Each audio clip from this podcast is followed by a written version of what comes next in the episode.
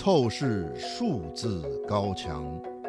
自由亚洲电台专题节目《网络博弈》，欢迎您的收听。各位听众、各位网友，大家好，欢迎收听美国自由亚洲电台。又到了十五分钟的专题节目《网络博弈》的时间了，我是主持人小安。我们是从美国首都华盛顿向各位问好。网络博弈节目关注中国网络自由。我是个叛逆而不安分的人，媒体从业二十年，经常因不同的言论行为遭受误解。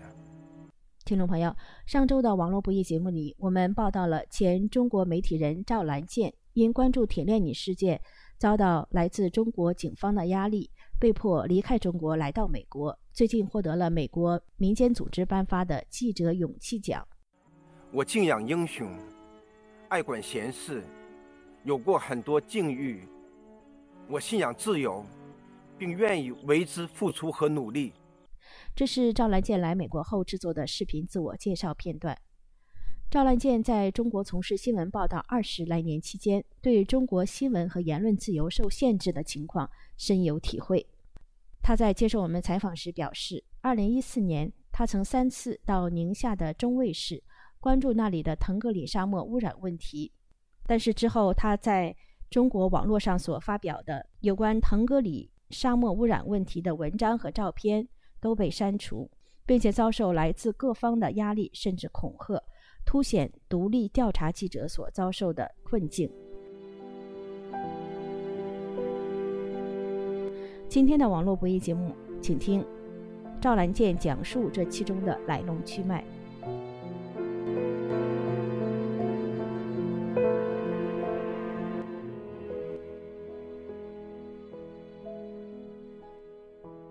赵兰健先生，您谈到就是你过去这二十来年啊，写过很多的报道，但是很多在网上已经不见了，原因是什么呢？是被屏蔽、被删除了吗？中国在二零一二年之后，它是做了几次的大量的互联网的清洗行动。我在二零一四年去独自进入了腾格里沙漠污染源，那么在中国呢，我当时是付出最多的公民记者。其他的都是有职务编制的记者。我一共去了三次腾格里，呃，沙漠的污染源，每一次呢都差不多要待上几天的时间，有一次最长的时间是待了一星期的时间。那么我是当时的采访的文字和拍摄的图片，应该是最深入的人。那么我当时呢，由于我没有了职务平台。我必须要通过一些友好的关系的平台去把这些声音释放出去，所以我当时就特别艰难。那些职务记者呢，他可以利用自己的平台就去播出了，但是由于我是特约记者或者是公民记者，我呢发声是特别艰难的。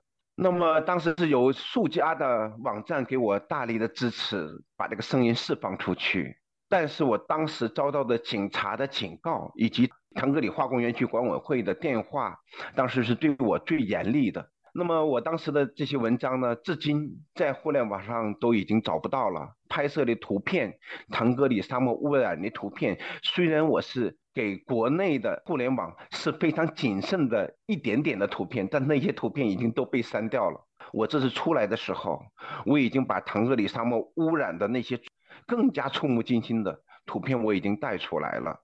那有一些文章呢，我也带出来了。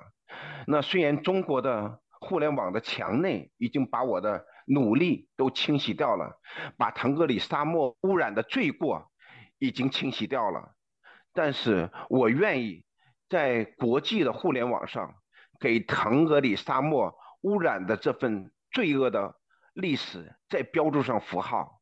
腾格里沙漠污染呢？呃，中国媒体报道是。呃，内蒙、甘肃、宁夏三个省的数十家化工企业，他们是污染源。那二零一五年底的这个《新京报》的报道说，是在中国环保部门的这个督查下，污染源呢已经都得到了这个治理，几十家企业关了。然后，而且这个事情呢，也是习近平亲自呃关注的，做出重要批示的，三次做出重要批示。那您觉得他后来这个事情？呃，了结了吗？确实，这个污染没有了吗？污染它给腾格里沙漠所造成的创伤，根据我当时对几个环保界的专家的呃采访的了解，这个创伤不是几年、几十年可以恢复的，它甚至是几百年都恢复不了的，因为呢，那些充满了油污和化工原料污染的污染物，它已经渗透到了沙漠的底层。那么这些污染物清理起来是现代人类他所完成不了的，你不可能去把那么庞大的一个面积的沙子都去挪走。同样，当年《新京报》它也是被腾格里沙漠化工污染源的一个招安的行为。当时呢，《新京报》它利用腾讯的客户端把这些照片释放出来之后，差不多也就一个月左右吧，《新京报》的人马。就被这个化工污染源就给招去去做友好协商的事情了。这个事情呢，《新京报》自己是有报道的，那都被当时的环保人士和关注这个事件的人士看来是一种公关活动。你一个媒体，你去利用几张照片牵动了一个波澜，随后你又去享受这个波澜给你带来的经营的果实，这在中国所有的媒体是一种普遍现象。因为这些媒体，它就是利用这些办法来经营的。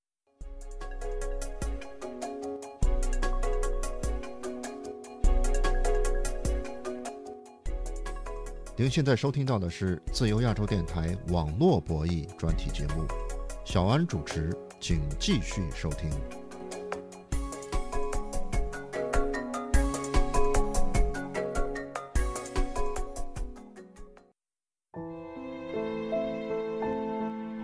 腾格里沙漠是中国第四大沙漠，位于内蒙古的西部、甘肃的中部和宁夏的西部。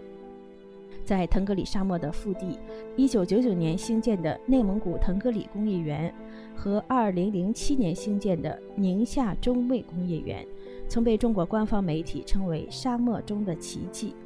但是随之而来的严重工业废水污染，却为千年大漠带来伤疤。据前中国媒体人赵兰健介绍，2014年他在报道腾格里沙漠污染情况后，受到压力，接到恐吓电话，因此没有敢在中国网络上再发表更多有关腾格里沙漠污染的照片。自由亚洲电台网络博弈节目网页上所发表的照片，就是他因为在中国受到压力，无法在中国网站上发表的照片。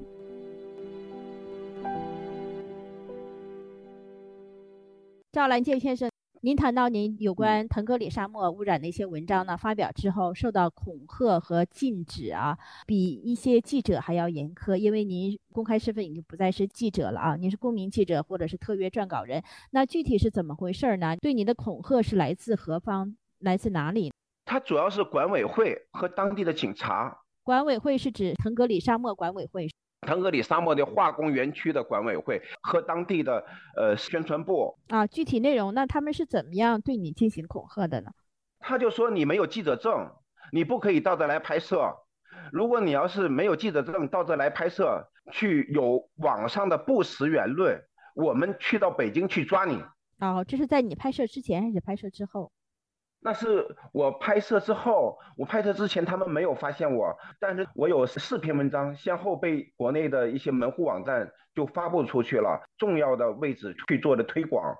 那么在期间呢，腾格里沙漠的那方面的市委宣传部，还有化工园区等政府机构都给我打过电话，他说你没有记者证，你不可以去。乱采访不可以去这个在网上有不实言论，因为这不实言论是一定是要打引号的。他说的是不实言论，就是我揭发他们的丑陋。赵兰健先生，所以呃，你认为腾格里沙漠地区的这环境污染问题主要是腾格里沙漠工业园造成的是吧？对他们有三十六家大型化工厂被关停之后，那么我也不敢去这个地方，因为呢。我的身份证被录入了他当地公安部门的警示系统。如果我要是到了当地住了他们的旅馆，那么他们的派出所的人就会找到我，就会不让我在当地住，让我离开。呃，像您刚才谈到的，您报道腾格里沙漠污染事件啊，然后受到一些压力，这个遭遇啊是偶然的吗？为什么报道环境污染问题这么难呢？因为环境污染问题，其实它在世界各地的瞩目程度不比人权问题差差多少，只是呢，中国人他更多的是疲于奔命于他的生活。我是指那些二点二亿每个月收入不足五百块钱人民币的家庭的这样的人，大众的中国人，由于他们正忙于自己的温饱，他们思想和观念。无暇关注于这些污染对它造成的侵害。其实，污染对自然生态所造成的侵害，某种程度上可能远远要比我们遇到的经济危机、什么楼盘危机、金融危机可能还要严重。因为污染它是一种灭绝性的行为，它会对你未来的下几代人都会造成无法挽回的影响。只是这样的一个观念和意识，如果要是在多元化的社会，普通的百姓会意识到环境污染对他造成的无法挽救。但是在中国，缺乏 NGO、缺乏民间组织这样的呼吁和宣传，更多的老百姓他没有这个意识。只有腾格里沙漠的污染源附近的牧民，他可能才知道啊，这个污染源的存在让我的羊。吃不到草了，那么他的这种短视和直接，他看不到腾格里沙漠的污染物已经通过地下渗透到沙漠的底层，甚至可能会污染了地下水，而这个位置距离黄河的岸边才有十几公里。你想，这么多污染物渗透到了地下水，或者是地表水流入到黄河，那么黄河的沿岸。将会是一种什么样的悲惨的场景？我们可能都难以想象和形容，因为那些化工污染物是有毒害的，人们会拿来这样的水去来浇灌，那么我们吃的这些食物可能都会受到它影响。赵兰健先生。呃，那发生在你身上这些遭遇啊，来报道这些事情，然后受到这么多的压力，铁链女也好，还有沙漠污染问题啊，你对这些问题的这关注也好，呃，那这个仅仅是发生在你身上吗？您的遭遇说明中国的这个媒体和网络方面舆论空间啊存在什么问题呢？我相信它不是仅仅发生在我身上，只是呢。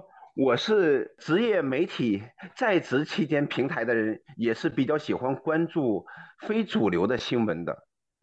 另外呢，我失去了媒体职务平台之后，那么我也一直是在关注这些事件，主要是由于我个人的一个志向取向不一样。那么我相信其他的媒体的记者也是同样的遭遇了我的类似的情况。只是他们在遇到困难的时候，有媒体平台或者是媒体公司给他们一些更多的声援和帮助，而作为公民记者，他在这方面是毫无保障和毫无关注的。那么所遇到的困难，对于个人来讲，更难以去面对和解决。